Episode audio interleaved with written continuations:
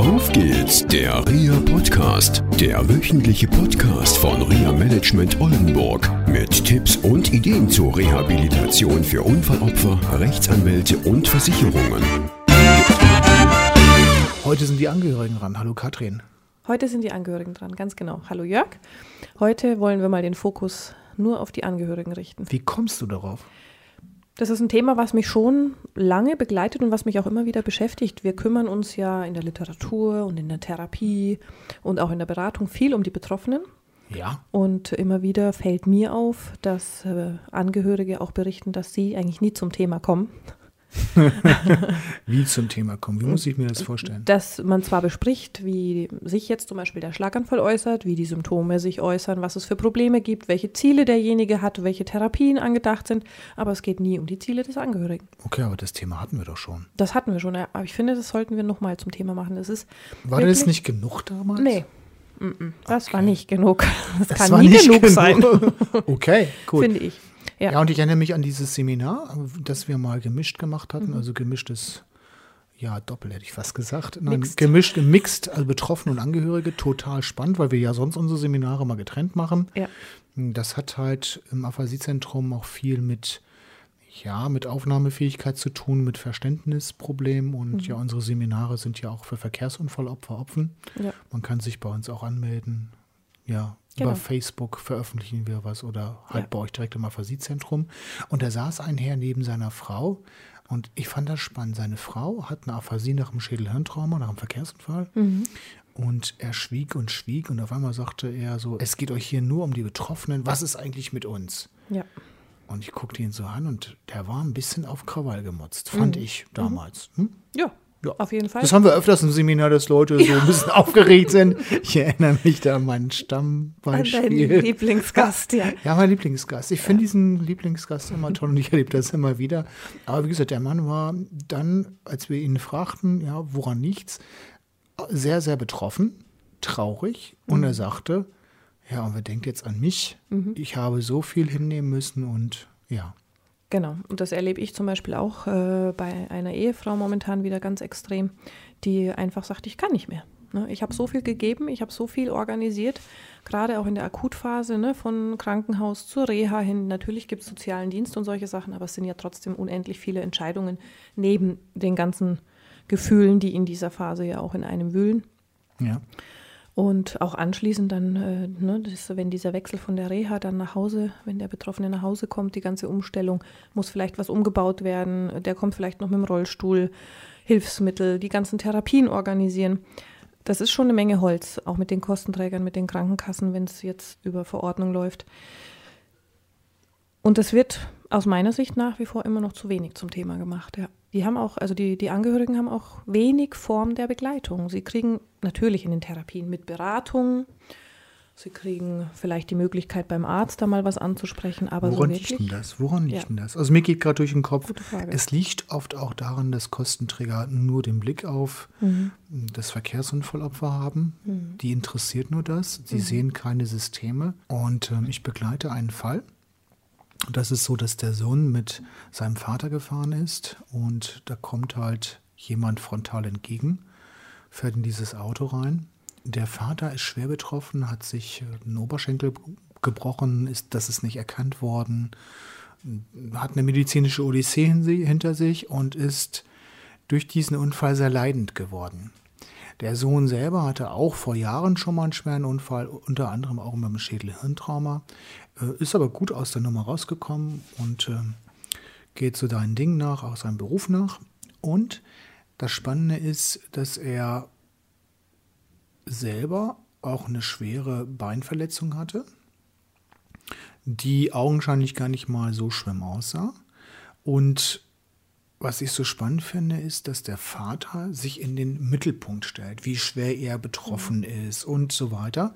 Und das mündet darin, dass ähm, ja, Vater und Sohn im Baumarkt sind und ähm, da kennen sie jemanden in dem Baumarkt und gehen da rein und da wird der Sohn gefragt, ja, äh, du hast einen Unfall gehabt, wie geht's dir? Und der Vater sagt, ja, ich habe auch einen gehabt. Und das hat der Sohn, den ich jetzt auch begleite, also ich begleite beide, das ist echt eine Herausforderung nebeneinander, man muss schweigen, also Schweigepflicht und so weiter auch äh, berücksichtigen. Macht unheimlich viel Spaß, ist eine super Herausforderung. Und in so einem Gespräch sagte dann der Sohn auf einmal, äh, ich habe es satt, andauernd zurückgesetzt zu werden. Und da habe ich gefragt, wie? Das verstehe ich jetzt nicht. Ja, sagte er, schauen Sie, das ist ganz einfach. Immer geht es nur um meinen Vater. Du hast einen schweren Unfall gehabt und nie geht es um mich. Und wenn mich einer fragt, drängt sich mein Vater dazwischen und sagt, aber ich war schwerer betroffen. Und keiner fragt den Sohn, ja, was ist eigentlich mit dir? Also neben diesen ganzen Leistungssachen und Belastungen hat das viel auch mit Zurücksetzung zu tun. Ja. Ja. Und ich glaube, das kann in so einem Familiensystem, also die wohnen getrennt in verschiedenen Häusern mit ihren Familien, das ist alles gut. Also Vater mit seiner Frau und ähm, der Sohn mit seiner Frau und seinen Kindern. Alles ist gut soweit. Nur der Punkt ist, das macht natürlich unzufrieden. Ja. Ja. Dann steht auch noch der Beruf in Frage und so weiter und so weiter. Und ähm, er hat das mit dem Beruf ganz gut hinbekommen, hat nach wie vor seine Schwierigkeiten mit seinem Bein. Und ähm, die psychologische Frage ist nicht geklärt worden. Und das Irre ist, es ist, hat ihn nie jemand gefragt, wie sieht es eigentlich aus? Kannst du eigentlich normal Auto fahren? Hast du Bilder oder sonst was im Kopf? Und ähm, er hat gesagt, ja, ich habe das immer ja, so verneint, weil ich musste immer stark sein. Ich musste immer für meinen Vater da sein und musste immer alles regeln. Der konnte auf einmal nichts mehr. Die liebe Schwester hat sich um nichts gekümmert. Die wohnt weiter weg in einer großen Stadt und hat gesagt, ja gut, ich bin weit weg, so ist das. Und so ist das alles am Leben hängen geblieben. Ja. Und da ist er super zurückgesetzt oder fühlt sich sehr zurückgesetzt und sagt, also alles, was ich erlebe, ist Vater im Mittelpunkt. Ohne Zweifel hat ihn das, sagt der Sohn, auch, der hat es sehr schwer getroffen, hat auch viel Pech gehabt, dass da vieles nicht erkannt worden ist. Und mit vielen Operationen und so, er sagte, ja, was ist mit mir? Und ich glaube, da dürfen alle, die an so einem Prozess beteiligt sind, auch mal genau hingucken. Gerade auch Verkehrsrechtsanwälte vielleicht mal fragen, wie geht's Ihnen eigentlich? Ich hatte letztens dieses Gespräch mit einem Verkehrsrechtsanwalt und wir unterhielten uns über Reha-Dienstleister und Reha-Dienste, sehr kontrovers auch. Da ging es um Neutralität. Und da können wir vielleicht nochmal eine Sendung zu machen. Nur der Punkt ist ganz einfach, dass auch die Rechtsanwälte da echt zuhören müssen. Und das hatten wir ja schon mal gehabt. Ne? Und einfach mal fragen sollten. Ja, und das, äh, was wirklich noch dazu kommt, das muss man auch im Blick behalten, ist, wenn jetzt zum Beispiel jemand eine Beeinträchtigung hat und Angehörige und Betroffener wohnen unter einem Dach, Ja. Dann verändert sich ja auch das ähm, ganze private äh, Leben. Ne? Also Kommunikation kann abends nicht stattfinden. Gerade man kommt nach Hause. Ne? Dieses äh, sich austauschen, was am Tag erlebt wurde oder Probleme diskutieren oder Entscheidungen treffen. Gerade bei der Aphasie. Du Genau. hast es, wir hatten es immer wieder zum Thema gehabt, dass dann auf einmal die Gesprächsführung ja, von den Angehörigen übernommen wird. Auch Mhm. Ja. da, da ist eine, eine enorme Belastung dabei. Ja. Ne? Und ich meine, gerade wenn man jetzt als Angehöriger in diesem komplexen System eine Entscheidung zu treffen hat und man hat keinen Gegenpol, der dann mal sagt, Mensch, mach doch mal so oder so, Ja. ne, ist ja trotzdem, auch wenn ich meinen Betroffenen dazu befrage, was meinst du denn? Aber ich meine, es ist ja eine sehr, sehr vereinfachte Kommunikation. Ist es ja nicht wirklich ähm, eine kommunikative Entlastung, um sich auch mal auskotzen zu können oder mal zu sagen, Mann, ich weiß jetzt auch nicht mehr weiter oder ich kann jetzt nicht mehr, sondern auch da muss man ja stark sein und das fällt ja auch noch weg. Ne? Richtig. Und eure Situation als Therapeutinnen und Therapeuten, es ist nicht euer Job.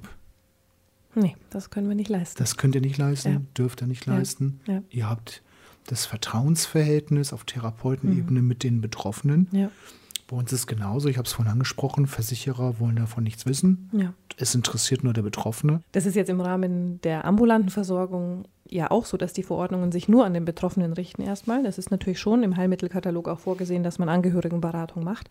Aber es ist nicht so vorgesehen, dass ich den jetzt zehn Stunden zum Beispiel begleite, um da einfach mal vielleicht bei Entscheidungen auch zu unterstützen. ne? Das ist einfach auch nicht mein Aufgabenfeld. Gut, und was kann man machen? Da stellt sich immer die Frage, wie gibt es Lösungsmöglichkeiten? Ja. Ich erinnere mich an die, ich sag mal, Pflegeserie, die wir mal gemacht haben mit Frau Kunstreich-Heimisdorf.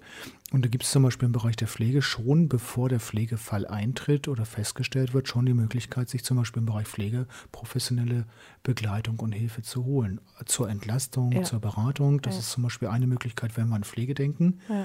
Ja. Ich glaube auch, dass der Weg, sag ich mal, immer gleich zum Psychologen, weiß ich nicht. Ähm, nichts gegen Psychologen, nur ich glaube, es hilft halt nichts, 50 Stunden Gesprächstherapie oder Verhaltenstherapie zu machen. Ich glaube, die Menschen brauchen schnell eine Lösung. Also, was gibt es für Möglichkeiten? Sozialdienste ansprechen. Genau, Sozialdienst hätte ich auch gesagt, genau. Ja. Und wirklich auch Sachen so organisieren, dass man vielleicht auch Freiraum bekommt. Ja. Also dass man dann zum Beispiel in den Verein geht, wo man dann eben, sage ich mal, eine Kommunikation führen kann, die auch auf Augenhöhe ist, um sich einfach mal auszutauschen. Das brauchen die auch. Was für ein Verein? Ein Sportverein oder Ja, also genau. dass der Angehörige dann, ne? Genau. In den Sportverein oder zum Tanzen oder Ich glaube, wichtig Theater, ist da ja ne? das Selbstmanagement. ja. An sich selber denken und Ja. selber Dinge machen und ja, so weit wie möglich normal leben. Ja. Ja, auch ganz alleine Dinge machen, auch mal alleine in Mhm. Urlaub fahren mit Freunden oder, oder Freundinnen oder wie auch immer halt. Ja. Ja. Oder dass man die Zeit, wenn dann die Therapien sind, zum Beispiel für sich nutzt, um dann einen halben Tag in eine Stadt zu fahren. Dass man immer wieder mal Freiräume hat. Bei euch in die Stadt fahren im Und Phasiezentrum. bei uns nicht. Nee. Aber nach Oldenburg vielleicht? Ja, okay. Das ist eine Wahnsinnsreise. Nein, Ja. Spaß beiseite. Nein, stimmt schon. Auch in der ambulanten Versorgung. Also ich sag mal, wenn es äh, möglich ist, dass Therapien hintereinander gelegt werden, dass man dann eineinhalb, zwei Stunden einfach mal für sich hat. Ne? Ja. Genau. Das ist wichtig auf jeden Fall. Und ja, kann aus meiner Sicht nicht oft genug Thema sein, wirklich Genau. auch die Angehörigen im Blick zu haben. Ja, und ich glaube auch für die Angehörigen von Verkehrsunfallopfern ganz wichtig, einfach mal mit dem Anwalt sprechen Mhm. und mal sagen, das läuft nicht. Ja. Ja, ähm, da, Mhm. da sind Dinge, die machen die Familie kaputt, verändern die Familie. Ähm, ich habe das sogar erlebt, dass Ehen auseinandergegangen sind, Mhm. ähm, weil ein Schädelhirnverletzter total verhaltensauffällig war. Mhm. Die Frau hat wirklich alles kompensiert, inklusive der Kommunikation mit den direkten Nachbarn und so weiter. Und das Ganze ist irgendwann mal ja, eskaliert, kann man so sagen. Ja. Und äh, ja, die haben sich dann getrennt. Und dann sitzt er alleine in der Wohnung, hat keine Kommunikationsmöglichkeiten und sie baut mit, mit ihren drei Kindern das eigene Leben auf. Ne? Ja, also Mhm. wichtig, früh anzufangen, das früh gut zu organisieren. Ist das sicherlich auch nicht immer einfach, aber das früh so zu machen, bevor einem dann die Kraft ausgeht. Genau, und Ja. ich denke auch, ähm, da die Frage an den Anwalt zu stellen, an den Fachanwalt auch mal zu sagen, okay, gibt es dazu einen Reha-Dienstleister, kann man da mit der Versicherung mal äh, in Kontakt treten Mhm. und einfach das mit denen mal besprechen, ähm, dass man damit auch etwas offensiver umgeht, weil es geht darum, halt ein Thema zu lösen und nicht das Thema zum Thema zu machen. Ja, genau. Ja, also finde die Lösung dafür. Ja. Und ich glaube, wenn man drüber nachdenkt, findet man viele Lösungen. Das glaube ich auch. Das geben wir heute allen Angehörigen mit auf den Weg. Okay. Ja. Dann bis zum nächsten Mal. Tschüss. Tschüss. Das war eine Folge von Auf geht's, der REA Podcast, eine Produktion von REA Management Oldenburg. Weitere Informationen über uns finden Sie im Internet unter www.reamanagement-oldenburg.de.